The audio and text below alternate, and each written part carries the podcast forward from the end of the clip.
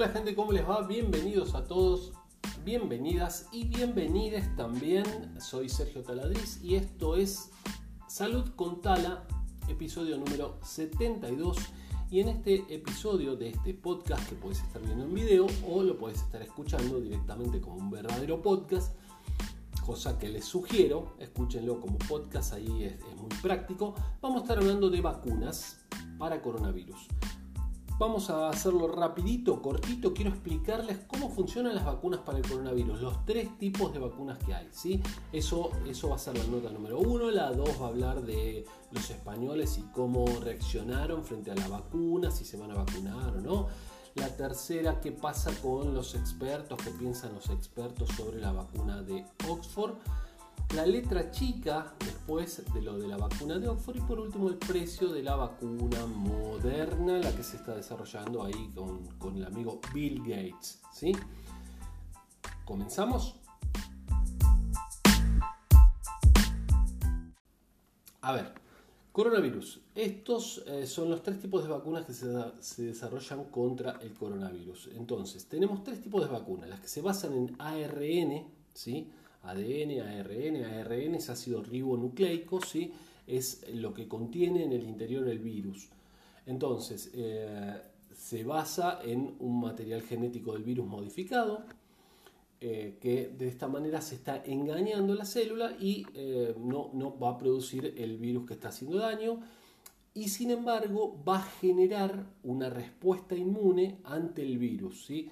Le hacemos creer a la célula a, nuestro organismo que le estamos inyectando el ARN del virus, pero en realidad es un ARN modificado, no es el del virus, no causa daño, de eso se ocupan las fases 1 y 2 de verificar que no haga daño.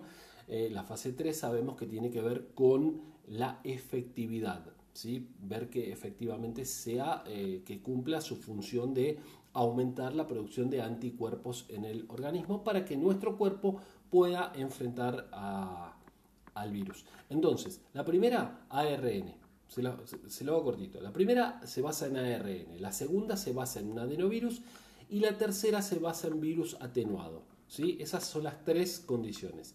ARN, adenovirus y virus atenuado. ¿El adenovirus qué es? El adenovirus causa el resfrío común, ¿sí? Entonces también es como utilizar un virus parecido. Entonces yo digo, mira, más o menos se parece a este. Vos prepárate. Cuando veas que viene alguien parecido a este, un palazo en la cabeza. ¿sí? Eso vendría, vendríamos a indicarle a nuestro sistema inmunológico, mira, vos tenés que prepararte para alguien que venga que sea parecido a este bicho. ¿sí? Y si vos lo ves venir y es parecido a este bicho, le das. Bueno, eso sería explicado para niños. Eh, la segunda. ¿sí? Las vacunas de eh, Oxford y AstraZeneca están basadas en, esta técnica. Eh, bueno, el tema es la efectividad que no dieron resultados, o sea, hasta ahora tan, tan un efecto duradero, ¿sí? por eso se, va, se dice que van a tener que aplicar más de una dosis. Y por último, el virus atenuado, ¿sí? el, verdadero virus el virus que causa el daño, pero atenuado. La vieja confiable, dice, ¿no? La nota, siempre las notas acá abajo. ¿eh?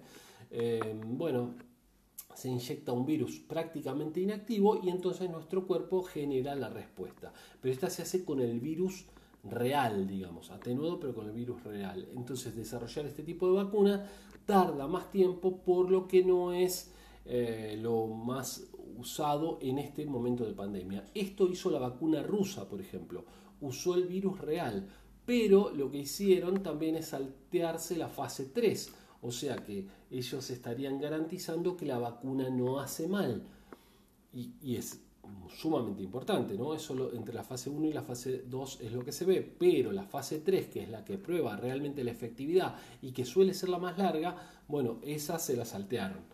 Eh, y aparentemente, ¿no? Porque no hay estudios publicados. Entonces, si no hay estudios publicados, se entiende que no hay estudios de fase 3. ¿sí? Entonces, bueno, ya veremos qué pasa con esa. Bueno, el 70%, nota 2, el 70% de los españoles dice que se vacunaría contra el coronavirus, porque también entonces ahora aparecen esta gente, no, que se hizo muy rápido, entonces yo no me voy a vacunar porque yo no sé lo que puede pasar.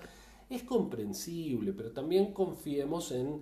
Eh, todos los cerebros de la ciencia que están trabajando en este momento para generar esa vacuna, las instituciones y demás. O sea que hay que confiar, tenemos que confiar en nuestros científicos, que nos han permitido que la esperanza de vida hoy sea enormemente mayor a la de hace muchos años para los imbéciles que hablan, no, porque antes, sí, porque antes. ¿Y cuánto vivía la gente antes? Y estamos hablando de mucho antes, ¿sí? No se enfermaban, claro, no se enfermaban hasta que se morían directamente. Hoy aparecen nuevas enfermedades. ¿Por qué? Porque la población también es mucho más, mm, em, mucho más anciana. Entonces, claro, aparecen nuevas enfermedades porque la población vive también mucho más tiempo. Bueno, eh, gracias a la ciencia, gracias a la medicina, a la farmacia, ¿sí? A, los farmacéuticos, a los médicos, a las enfermeras, a los camilleros y al personal de limpieza, a todos y a los administrativos también que trabajan en el hospital y no se pierden las fichas de uno o el otro. ¿sí? Bueno, continuemos.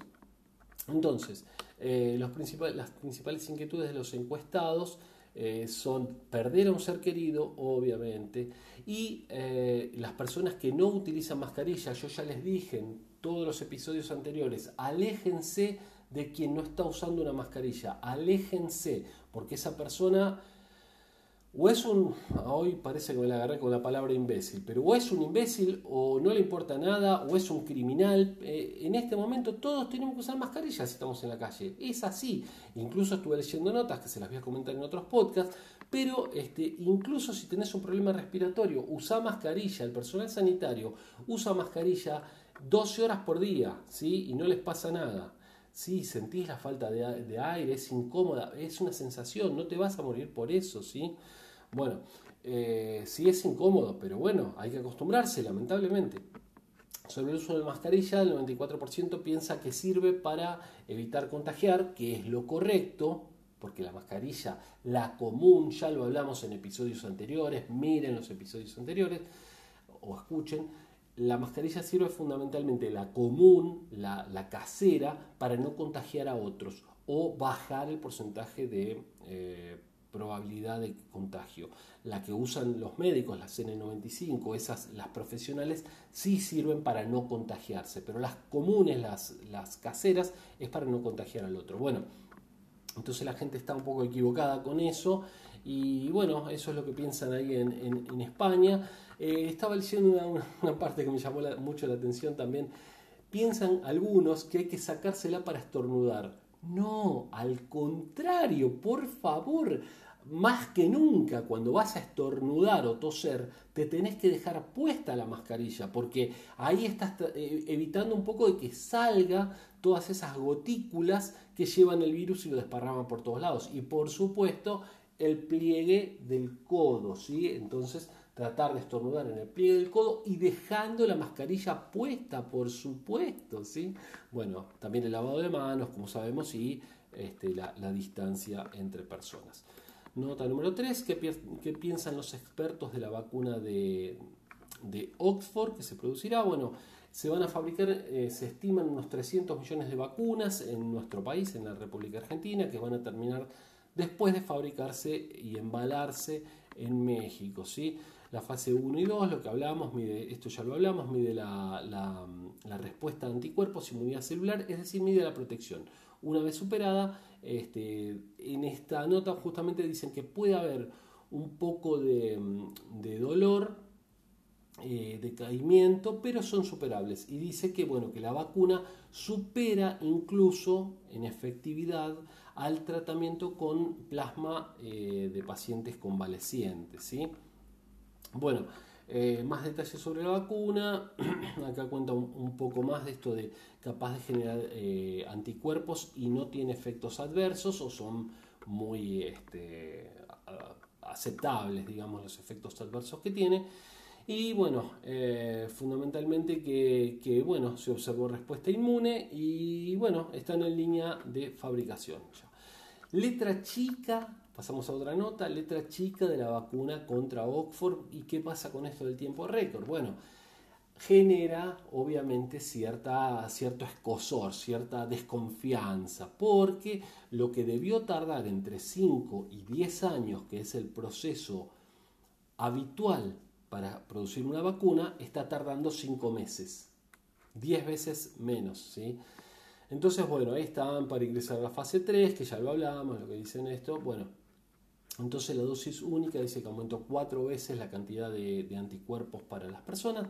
Bueno, pero nada, eh, fundamentalmente lo que dicen es eso, genera un poquito de eh, temor, pero por supuesto tenemos que confiar en las autoridades mundiales. Fíjense que acá eh, estamos hablando de las autoridades mundiales con respecto a la vacuna. Cuando salga entendemos que va a estar lista para ser aplicada. Por último, quiero contarles que la vacuna que dicen en Estados Unidos, la de Moderna, se va a vender entre 32 y 37 dólares. Sabemos que la que van a fabricar en Argentina, de Astra y, el y Oxford, la, la Universidad de Oxford, va a costar aproximadamente 4 dólares y hay vacunas que van a valer, la China por ejemplo, 125 dólares. Así que Fíjense las enormes diferencias de precio. Por suerte tenemos una buena esperanza con esto de que se va a fabricar la vacuna en el país y entonces toda Latinoamérica va a estar cubierta a pesar de no tener mucho dinero en la zona.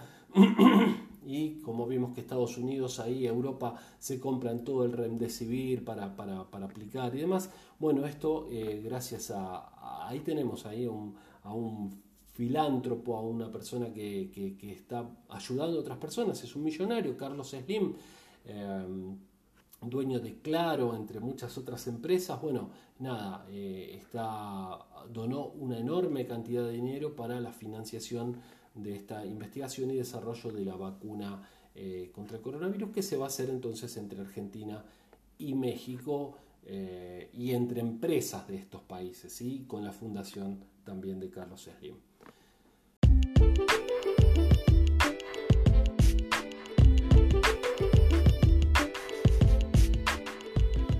Llegamos al final. Espero que les haya gustado este eh, capítulo, este episodio y nos estamos viendo en el día de mañana. Si ustedes quieren, recuerden por favor darle like, compartir con otros. Somos Instituto Taladriz, yo soy Sergio Taladriz y este, nos pueden encontrar así como Instituto Taladriz en todas las redes sociales y también como Salud con Tala, el podcast. Nos estamos viendo. Chau. Hasta mañana.